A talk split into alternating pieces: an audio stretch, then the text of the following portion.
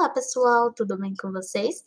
Aqui é o aluno Pedro Henrique Kozak Balian, do Year 6B, da Maple Bear, e hoje eu vou falar sobre a poluição dos recursos hídricos. hídricos. A, po a poluição das águas, que é a poluição hídrica, é responsável pela alteração das propriedades físico-químicas de um corpo d'água isso compromete a qualidade das águas superficiais e subterrâneas, afetando a saúde de animais, vegetais e, outra, e, e outros seres vivos.